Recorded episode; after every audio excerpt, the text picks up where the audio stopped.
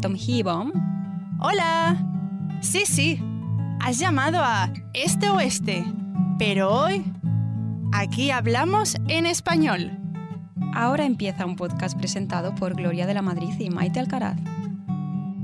Bueno amigos, sí, estamos aquí otro miércoles más porque lo prometido es deuda. No vamos a faltar los miércoles, pero seguimos. Espero que os acordéis de la primera parte hablando de nuestro viaje a Corea del Sur, nuestro viaje ficticio, porque no hemos ido. Ojalá. Pero mm, estuvimos por un ratito, nos trasladamos allí con vosotros y en este programa vamos a hacer lo mismo. No sé si os acordáis, pero lo último que mencionamos, la última parte del programa, estuvimos hablando sobre el traje tradicional coreano, el hanbok, este traje tan elegante y particular de dos piezas. Y lo siguiente que nos gustaría comentar, no podíamos olvidarnos, como no, de la cocina. Y os vamos a hablar de específicamente la cocina tradicional coreana, que se denomina hanchik. Y es que desde la antigüedad el pueblo coreano ha mantenido la creencia de que los alimentos y las medicinas tienen el mismo origen. Por lo tanto, cumplen con la misma función, siguiendo con el dicho de que los alimentos son la mejor medicina. ¿Quién no ha oído esto alguna vez? Y Gloria es partidaria porque es su lema. Es mi lema en casa, siempre lo digo. Y la verdad que cuando lo vi escrito, o sea, que alguien lo había verbalizado, que no solo era un pensamiento mío, dije, es que no puedo estar más de acuerdo con esto. Siempre estoy dando la tabarra hmm. con esto y mira, no soy la única que cree en ello. Es que tienes alma coreana. Tengo alma coreana, sí. Entonces, es decir, se mantiene la creencia propia de la medicina oriental de que la alimentación sana es la base de una buena salud. Por ello, se debe recurrir a la medicina solo cuando los alimentos no han cumplido su papel. Esto es otra estrategia que yo también sigo. Se puede encontrar una amplia variedad de alimentos y platos de comida en todo el país. Corea fue un país agrícola con la producción de arroz como producto básico desde tiempos antiguos. Hoy en día la cocina coreana se caracteriza por la diversidad y amplia variedad de carnes y pescados, así como de vegetales. Y ahora quiero hablaros de un concepto básico en la cocina coreana y es la fermentación. Es uno de los conceptos clave para entender el arte culinario coreano es un proceso metabólico que ayuda a que la comida madure con la finalidad de mejorar su sabor y sus propiedades nutricionales y permitir también su almacenamiento por periodos prolongados. Los alimentos fermentados más representativos de la cocina coreana son el doenjang, que es una pasta de soja, el ganjang, que es la salsa de soja, el gochujang, pasta de chile picante, el yeotkal, mariscos fermentados salados y alguno más, cuya fermentación puede durar de unos meses hasta incluso varios años. El grado de fermentación define el sabor de la comida casera y de los restaurantes. Y ahora os quiero hablar cómo se sirven estos platos, porque por ejemplo nosotros vamos a un restaurante y nos ponen primero el primer plato, lo terminamos, después nos acercan el segundo y así hasta terminar con el postre e incluso el café, es decir, vamos por etapas, ¿no? Uno por uno. Pues no, la característica prominente de la mesa coreana es que todos los platos se sirven al mismo tiempo. Tradicionalmente la cantidad de los platos de acompañamiento podía ser desde 3 para la clase social baja hasta 12 para las familias de la realeza. La mesa puede variar según se sirvan fideos o carne. Se han desarrollado reglas formales para servir la mesa, demostrando el interés de la gente por la cocina. Comparada con los países vecinos como China y Japón, en Corea se utiliza más la cuchara, especialmente cuando se sirve sopa. Es decir, también utilizan palillos, pero también hacen bastante uso de la cuchara. Yo la primera experiencia que tuve comiendo en un coreano, y además no era, te quiero decir, no era marketing, era un coreano regentado por una familia coreana. La gente que iba a comer allí eran todos coreanos, o sea, creo que era la única que no era coreana. Y me encantó, me encantó. Pude experimentar su gastronomía y la manera que tienen ellos de comer. Y mm, recordando aquel acontecimiento que tuve yo en el restaurante, os voy a hablar de los platos típicos que ellos comen. Por ejemplo, tenemos el bab o arroz hervido y el yuk, que son gachas. El arroz hervido es el alimento principal de la dieta coreana. Se le agregan a menudo cebada, soja, castaña, mijo u otros granos para darle un gusto especial y valor alimenticio adicional. O sea, los coreanos no comen comida por comer, sino ya veis que con la fermentación y con todos los ingredientes que eligen les interesa tanto el sabor como el valor nutricional. Se cree que las gachas, yuk, son altamente nutritivas y ligeras. Esto de ligeras me sorprendió un poco porque las gachas, por ejemplo, también hacemos en España con leche y pan, se hacían antiguamente y de ligero, bueno, no sé si tiene mucho, la verdad. Encima, imagínate, con leche entera totalmente fresca de la vaca más pan. Era un plato popular en la época de la guerra, la posguerra, ¿no? Que al final eran alimentos básicos y que llenaban bastante. Pues existen muchas clases de yuk, por ejemplo, hechas de arroz, de alubias rojas, de calabaza, de abulón, de ginseng, de piñones, de vegetales, de pollo, de setas y de brotes de soja. Tenemos una amplia variedad para elegir. Ahora voy a pasar a lo que denominarían ellos guk y tang, que son sopas. La mesa coreana nunca está completa sin una sopa. Se utilizan verduras, carne, pescados y mariscos, algunas algas marinas e incluso huesos hervidos de vaca para hacer el guk y el tang. ¿Qué más tienen? Pues mira, tienen guisos y cazuelas que se denominan respectivamente Yigae y Yengol. Son menos acuosos y contienen más alimentos para masticar que la sopa. Estos platos pueden ser la parte principal de una comida. El guiso de pasta de soja es un jingae muy popular, por ejemplo. El yeongol se cocina generalmente en una cazuela sobre fogón portátil en la mesa. Esto me llamó mucho la atención, justo pues mira, no sabía cómo se llamaba, pero pedimos un yengol y te ponen un fogón muy pequeñito y se va haciendo en la mesa. O sea, te lo entregan medio crudo, podemos decir. Los fideos, las setas de pino, el pulpo, las tripas y las verduras son los ingredientes que dan sabor al yengol. ¿Y tu jingol qué ingredientes llevaba? El mío tenía carne en tiras, creo que era de vaca, tenía diferentes verduras como zanahoria y ahora mismo no me acuerdo, zanahoria seguro, y luego tenía como unos palitos de arroz, que como hacen un montón de cosas con arroz, era como ellos lo llaman como pastel de arroz, que debe ser por lo que has leído una cosa que ellos denominan arroz aglutinado, es como una especie de harina de arroz, como arroz en polvo pulverizado y hacen una masa. Ah, interesante. Con eso eran, parecían como palitos de cangrejo, pero totalmente blancos. Ah, de arroz. Sí, solo, claro. y eran como muy chiclosos, Ah. pero estaba muy rico. Sí. Como una textura que no te puedes llegar a imaginar con la idea que tenemos nosotros del arroz, porque al final solo lo cocinamos de dos formas. Y ellos, claro, al final es el ingrediente base de casi todos sus platos. Muy, muy, muy, muy rico. ¿Qué más? ¿Qué más tenemos por aquí? Pues tenemos algo que ellos llaman jim y yorim, que son carnes o pescados hervidos a fuego lento. El jim y el yorim son similares. Se hierve la carne o el pescado a fuego lento, con salsa de soja condimentada con otras especias, hasta que se suavice y absorba el sabor. El jim también se refiere a un plato cocido al vapor. Tienen también platos de verduras que se denominan namul. La dieta coreana incluye centenares de verduras, llamadas en general namul, y la visita a un mercado coreano muestra una variedad enorme de vegetales poco vistos. El namul se cocina a medias o se fríe salteando con poco aceite. Y se le da sabor generalmente con combinaciones de sal, salsa de soja, semillas de sésamo, aceite de sésamo, ajo y cebolleta. Después tenemos el yeotgal, que son mariscos fermentados en sal, el pescado, las almejas, el camarón, las ostras, las huevas de pescado o los órganos seleccionados del pescado son populares para hacer el yeotgal. Es muy salado y es un plato acompañante y también se sirve con arroz hervido. Se agrega el kimchi, que ya sabéis es uno de los platillos que ellos hacen fermentados, o a veces se utiliza para condimentar otras comidas. Es verdad, esto también se utiliza para condimentar creo que salsas y, y, otras comidas, porque al ser tan potente y tan salado es un buen sazonador. Después tenemos, que son muy típicos también, los platos asados o asados a la parrilla, que se denomina gui. El bulgogi, por ejemplo, es carne de vaca adobada cortada muy fina y el galbi, costillas adobadas de ternera, son como los ejemplos más típicos del gui. Y los pescados también se asan a menudo. Por ejemplo, cuando yo fui al restaurante, también te ponen una pequeña plancha, te entregan todo crudo en un plato y lo vas asando tú mismo en la mesa. Claro, eso está bien, porque como te sirven todos los platos a la vez, pues tú ya vas manejando los tiempos y vas manejando cuando quieres comerlo.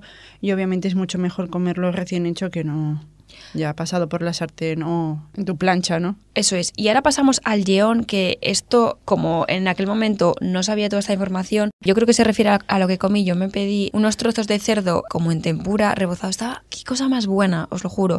Además, venía con una salsa, como una salsa agridulce, pero no tiene nada que ver a la salsa agridulce que podemos comprar en el supermercado. No, no había probado nada parecido. Una cosa buenísima, buenísima. Eso era básicamente cerdo agridulce y yo creo que se refiere a esto, a los platos fritos de saltén, que se denomina yeón. Puede ser champiñones, calabacín, filetes de pescado, ostras o pimientos verdes con relleno de carne. Se cubren con harinas, se sumergen en huevo batido y después se fríen. Sí, yo creo que, que era esto seguro. Hay también yeón tipo crepe. Se utiliza el polvo de brotes de soja, harina de trigo o patata rallada para hacer el rebozado. Y se agregan cebolleta, kimchi o carne de cerdo en tajadas. Se mezcla bien y luego se fríe. De verdad, algo mm, delicioso. Y por último, mi última aportación a este menú, a esta comida coreana, son las empanadillas guisadas, que también las conoceréis porque también en otras partes de Asia como Japón o China también las hacen. Y se denominan aquí mandu. El mando es una empanadilla guisada, es rellena con ternera, setas, calabacín salteado y brotes de soja. A veces se utiliza cerdo, pollo, pescado en lugar de la ternera.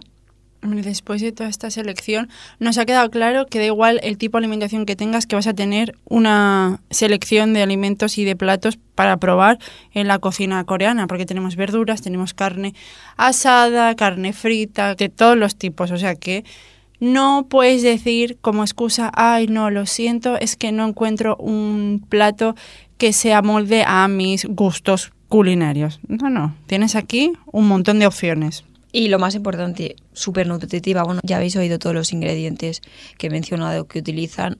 Utilizan muchísimas variedades de vegetales y luego las carnes que también no lo sé si tienen alguna denominación de origen como por ejemplo en Japón que tienen la wagyu, pero seguro que tienen buenas carnes aunque su base es más agrícola. Muy delicioso, muy delicioso. Bueno, nos tenemos que despedir de no del programa, sino de la sección de comida y ahora nos vamos a las construcciones tradicionales de Corea. Sí, y es que ellos tienen como casas típicas los hanok, que los hanok es más que una simple casa donde comer y dormir. Para ellos, el hanok es un lugar donde los coreanos se encuentran en armonía con la naturaleza en un entorno sereno y tranquilo. Que eso es muy importante, tanto para el tiempo que estamos viviendo, que tenemos que buscar soluciones más ecológicas, como para nuestra paz personal. Y es que has mencionado esto y ya automáticamente me he transportado allí. Sí. Con el traje tradicional en mi mente le tengo puesto también. Ya, y aparte a ti que te gusta la arquitectura y la decoración y todo este mundo, cuando vi el Hanok y busqué información, dije, uff, Gloria se muere viendo estas construcciones porque es que además de, de tener un aspecto muy elegante, utilizan elementos naturales como son la tierra, la madera y la roca. De mis elementos favoritos para construir. Y una de las características más importantes de los Hanok es su sistema de calefacción. Ellos utilizan lozas y radiantes de calor para sobrevivir al frío extremo del invierno, porque yo no sé ahora exactamente cuál es el clima de Corea, pero por lo que estoy leyendo aquí y por lo que leí cuando buscaba información, se ve que en invierno hace mucho, mucho, mucho frío y entonces utilizan estas piedras que irradian calor, que son piedras calientes, y las utilizan como método de calefacción. Y es un tipo de calefacción muy particular y milenario que se empezó a utilizar antes de la introducción de las Hanok. Ellos lo que hacen es poner bajo el suelo, construyen como unos hipocaustos denominados gudeol, el gudeol es el nombre en coreano, y se conectan estas piedras a la estufa de la cocina donde se enciende el fuego. El humo y el calor se difunden por los hipocaustos, calentando el suelo de las habitaciones y el humo es eliminado por una chimenea. Aparte, es verdad que muchas calefacciones llevan más por el suelo que no por los radiadores puestos en la pared, porque es como mucho más eficiente el irradiar calor desde el suelo para arriba que no desde los lados. O sea, yo sé que esto se hace y además se llama suelo irradiado, Hmm. pero, o sea, no estoy dentro de, de la industria de la construcción, pero esto por lo menos hace años valía un montón de dinero. O sea, Sí. no todo el mundo se puede permitir tener suelo irradiado. Ya O- es mucho más caro, pero en Corea del Sur es una de las formas típicas. Y, claro, hemos hablado del invierno, utilizan estas piedras calientes, pero ¿qué pasa en verano? Pues los veranos en Corea son muy calurosos y húmedos, y entonces ellos tienen un sistema de ventilación compuesto por la estructura denominada maru. Y esta estructura está colocada sobre el suelo de madera que se levanta a una distancia determinada del mismo, facilitando la circulación del aire fresco. Es decir, es un sistema de aire acondicionado creativo y natural. O sea, se acabó poner esos armatostas que tenemos nosotros puestos, que siempre hay agua debajo del aparato, o sea, el aparato que está en el balcón o en la ventana, ¿no? Ya que gotea, ¿no? Sí, siempre gotean. Y que a veces son ruidosos y ellos utilizan todos los elementos naturales para refrescar las casas. Y bueno, las Hanok son una construcción única, diseñadas inteligentemente, porque ellos utilizan todo lo que tienen a su alcance. Y entonces, pues, tienen una armonía ¿no? entre la calefacción del ondol y la refrigeración del maru. ¿Y qué utilizan para los techos? Pues utilizan tejas cocidas de tierra teñidas de diversos colores o pajas de cereales secas firmemente trenzadas. Otra vez, elementos naturales que tienen al alcance de su mano. Mientras que la mayoría de las tejas de los techos son de un color gris oscuro, algunas exhiben colores más vibrantes, como se puede ver, por ejemplo, en el Palacio Presidencial de Corea, que en coreano, espero decirlo bien, se llama Cheongwadi, que quiere decir la Casa Azul. Y es un claro ejemplo de un, de un palacio Hanok. ¿Y de qué material están construidas las Hanok? Principalmente y tradicionalmente son de madera y, claro, ahora tú te pones a pensar, uy, de madera, pero eso se dura con los años, porque al final tenemos ejemplos de casas americanas que están hechas en madera, viene cualquier viento y se va la casa volando. Pues sí, ellos podían habitar durante muchos años si la construcción era sólida. Por ejemplo, tenemos el edificio Gyeongnak-jeon Hall, perteneciente al templo Bongyongsa en Andong, que pertenece a la provincia de Gyeongsangbuk-do. Y dicen que presuntamente fue construido a principios del siglo XIII y es el edificio de madera más antiguo de Corea conservado en la actualidad.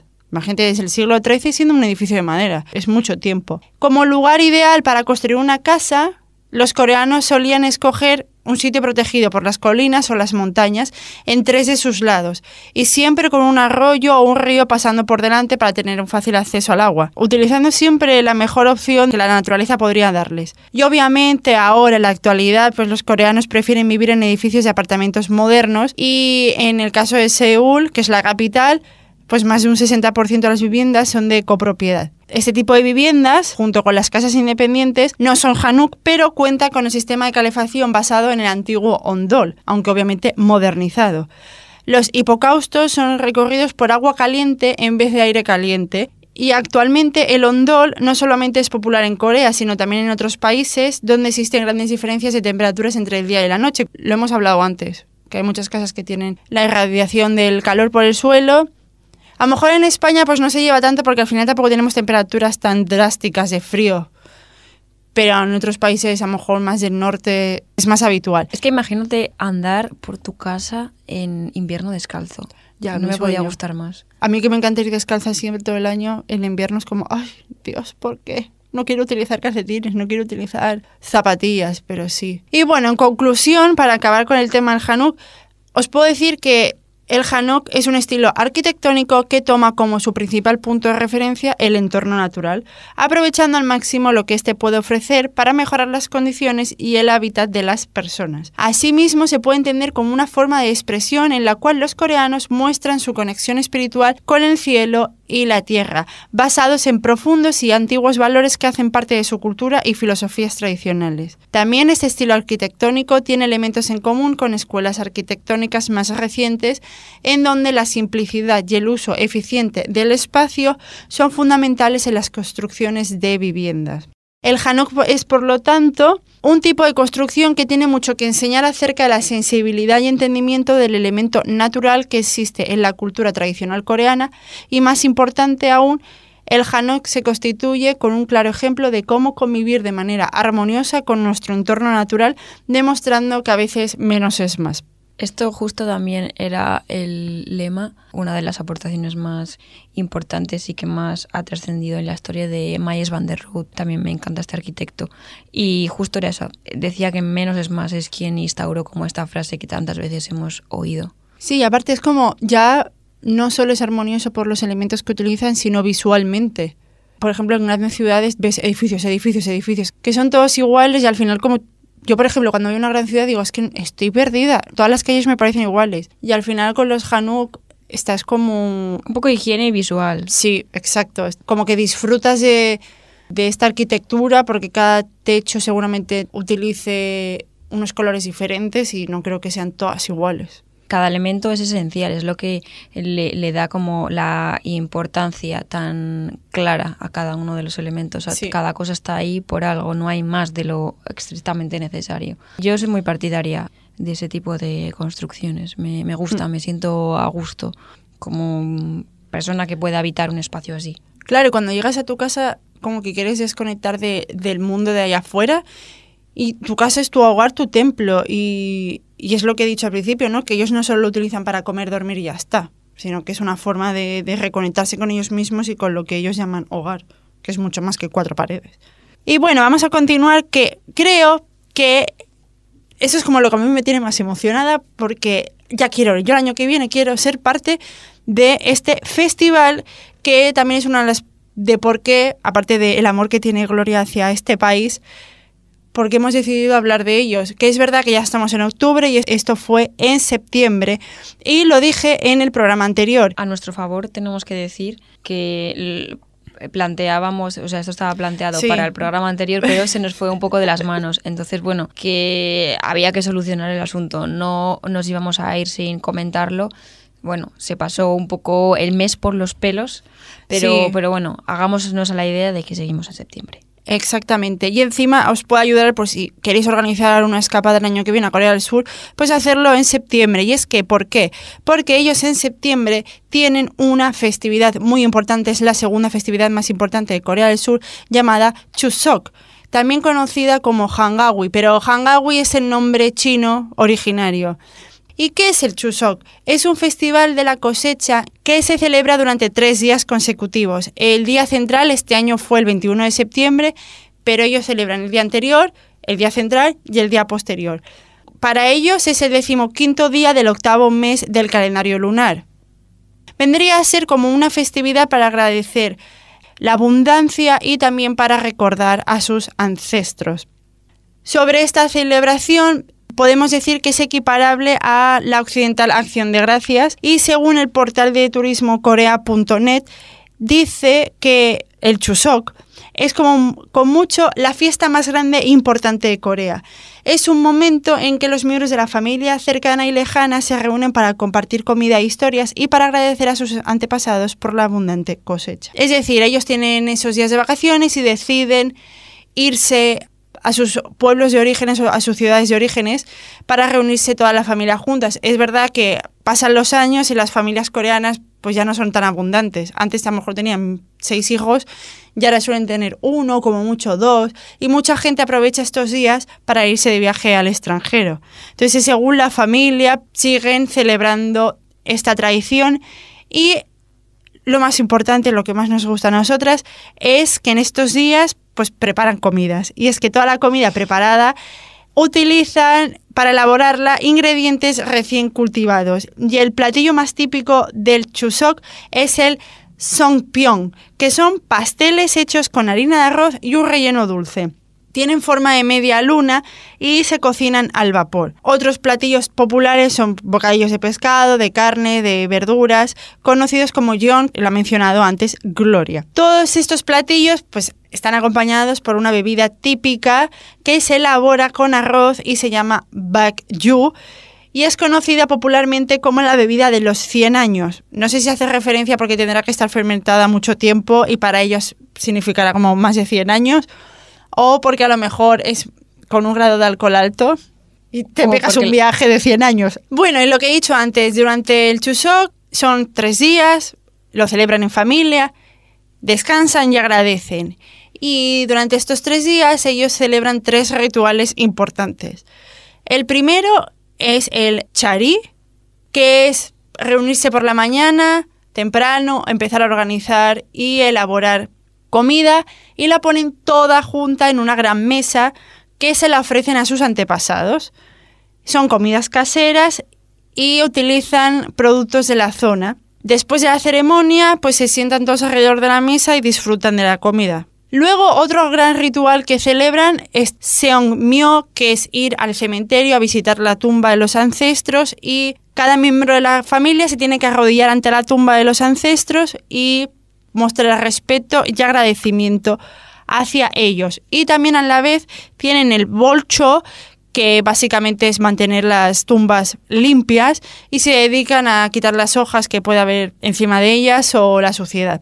Pero no solo son rituales así como más familiares, sino que también tienen otras actividades tradicionales como el tachum, que es un baile en máscaras, o el gangan suli, es, eso es muy bonito, yo he visto vídeos y me parece súper bonito, es un baile de mujeres que están en ronda, cogidas de la mano, y ellas van vestidas con el traje típico tradicional coreano, el hanbok, y bailan todas juntas al caer la noche bajo la luna llena, y es tradición pedir un deseo. Antiguamente pues se pedía siempre por una cosecha abundante, y pues supongo que se seguirá pidiendo y también otros deseos, porque también antes hemos mencionado el platillo típico del chuseok, que es el songpyeon, y dicen que si te salen bien bonitos, puedes pedir deseos como un buen marido o un hijo guapo, ¿no? ¿Me has dicho antes? Sí, eso es, imagínate. Ya no nos hace falta la ingeniería genética. Para los coreanos, no, hay que saber cocinar.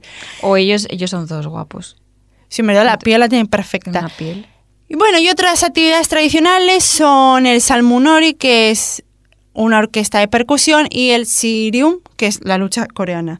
También durante la festividad del Chuseok se disfruta mucho de la cultura tradicional coreana, ¿no? Entonces todos los palacios están abiertos, si tú llevas el hanbok entras gratis y aparte allí mismo puedes disfrutar de diferentes juegos tradicionales como son el Yegi Chagi, que básicamente es un juego al aire libre que los jugadores patean un yegi de papel en el aire e intentan mantenerlo en el aire. ¿Y qué es un yegi? Pues es similar a un volante y está hecho de papel envuelto alrededor de una pequeña moneda, o sea, debe ser diminuto y tienen que mantener eso en el aire. ¿Sabes que yo jugaba a esto en educación física? ¿Sí? O sea, teníamos como un yegi, pero moderno. Tenía una especie de base un poco cilíndrica y luego de la parte de arriba salían como unas plumas y tenías que darle con el pie. Creo que también es un juego, los indios o Sí, sí, también sí, es ahora- un juego que, que ellos tienen tradicional. Sí, ahora La era bastante difícil, pero era muy chulo. Sí, aparte de eso te hace tener equilibrio y, y estar concentrado ¿no? en lo que estás haciendo. Otro juego tradicional que suelen jugar es el tujo, que consiste en tirar flechas sin un arco desde unos 10 pasos de distancia hacia una especie de ánfora con dos agarraderas circulares y a veces se acompañan de los bailes profesionales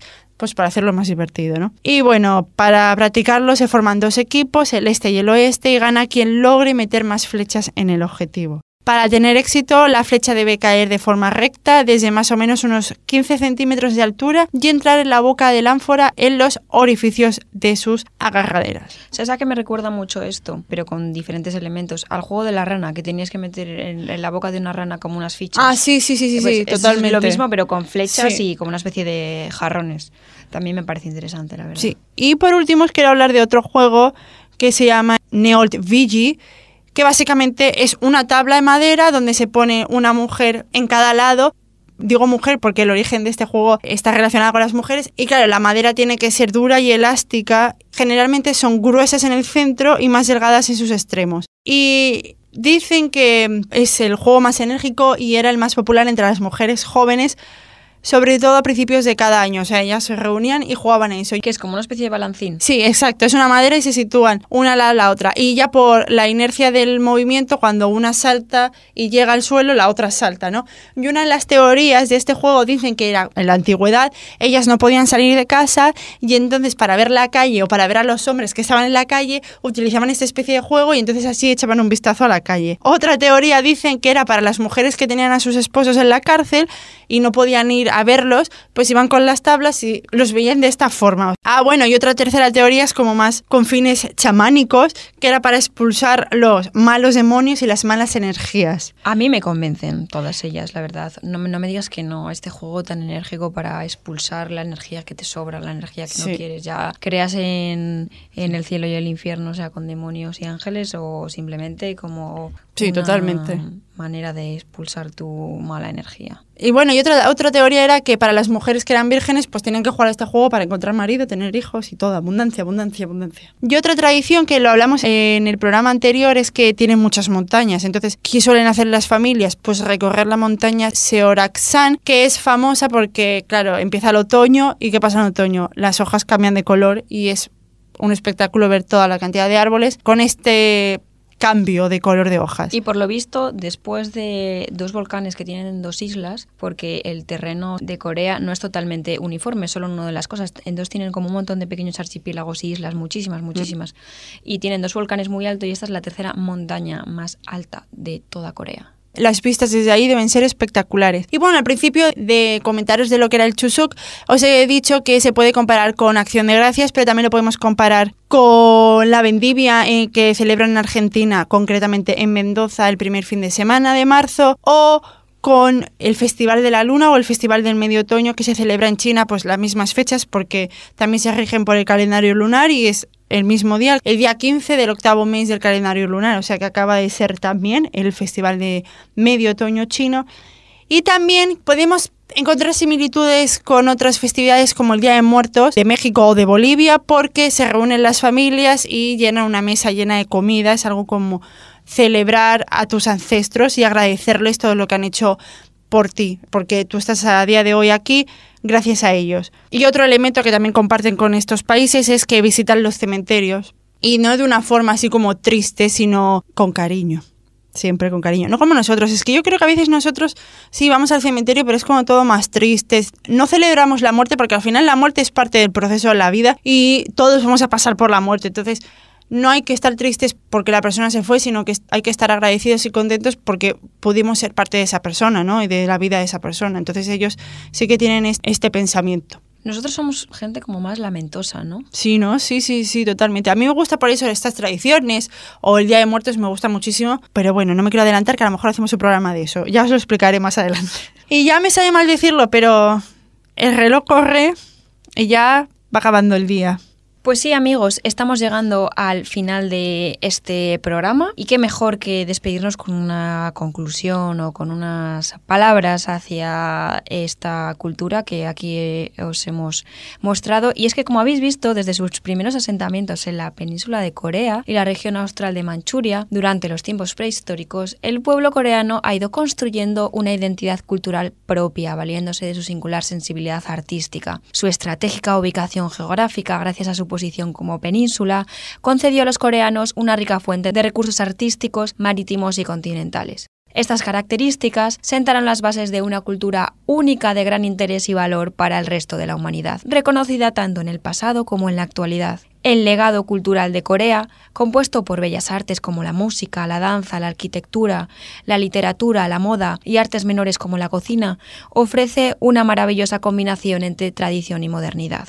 Hoy en día, ese legado goza de un gran reconocimiento en muchas partes del mundo. La prosperidad cultural de la que Corea ha estado gozando en estos últimos años no hubiera sido posible sin su cultura y sus artes tradicionales, las cuales fueron creadas con la tenacidad y perseverancia que caracteriza a los coreanos, combinada con una sensibilidad artística que ha madurado a lo largo de la milenaria historia del país. Esa sensibilidad artística única, reflejada en los diversos instrumentos y murales de las tumbas del periodo de los Tres Reinos, fue enriqueciéndose y profundizándose con el avance de la historia coreana a través de las dinastías de Silla Unificada, que reinó entre el 766 y el 935, la dinastía Goryeo entre el 918 y el 1392, y uno de los periodos más largos y más importantes, el de la dinastía Choson, Reinó aproximadamente unos 500 años entre el 1392 y el 1910. Esta sensibilidad única al final ha sido heredada por los artistas y el pueblo llano coreano de nuestros tiempos. Muchas gracias por escucharnos un día más aquí en Mustar FM, en nuestro programa en español Este Oeste. Gracias de verdad y nos vemos en el siguiente episodio. Hasta la próxima. Adiós.